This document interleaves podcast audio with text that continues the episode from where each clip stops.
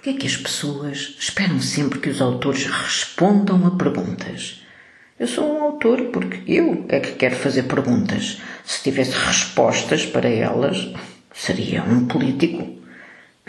Quem falou assim foi Eugênio Ionesco. Não fosse ele um autor cujas peças levantam indagações sobre o que há de mais absurdo, contraditório e questionável na natureza humana. O escritor que usa a imaginação escreve apenas sobre o que não sabe, justamente para ficar sabendo. Da minha parte, pelo menos, só sei o que já escrevi. Não creio que seria um político se soubesse as respostas, mas um ensaísta, um professor, um técnico, um especialista. Em suma, alguém dotado de conhecimento prévio do assunto sobre o qual escreve. A experiência pode fazer de um homem um expert, mas nada lhe acrescenta como escritor, senão a dificuldade cada vez maior de não se repetir.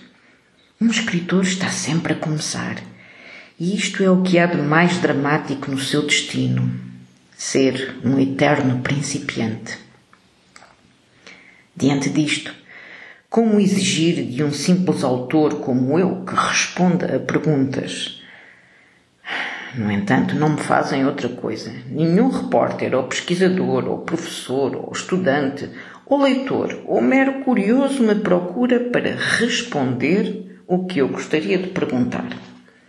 Na área dos estudantes, o fenómeno então generalizou-se. Vão chegando e ligando o gravador portátil, esse instrumento de constrição intelectual nas mãos de um entrevistador e a partir de então simplesmente não sabem o que perguntar. Se não sobre este ou aquele dado biográfico mais elementar, encontrável em qualquer verbete de enciclopédia ou orelha de livro.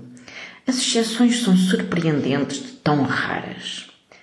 Em geral, jamais tiveram nas mãos sequer uma obra do autor a quem entrevistam, quanto mais enciclopédias, se o procuram, é quase sempre por recomendação do professor para complementar algum trabalho por ele recomendado.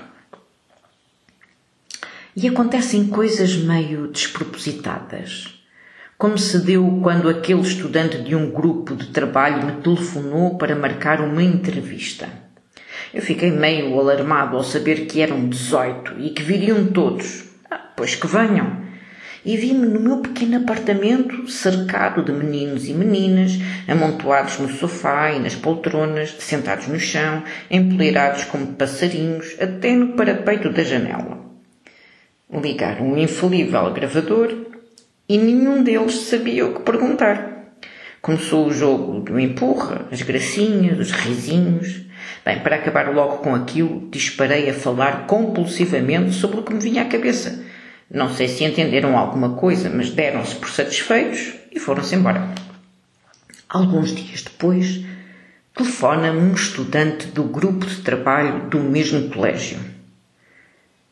Quantos é que vocês são? Perguntei, precavido. Quando soube que eram 18, disse-lhe que me desculpasse, mas que já tinha atendido o seu grupo. Lamentava que ele não tivesse vindo.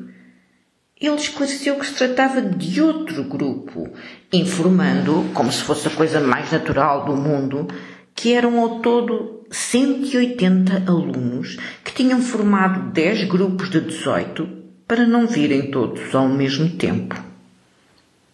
Fiz-lhe ver delicadamente que brincadeira tem hora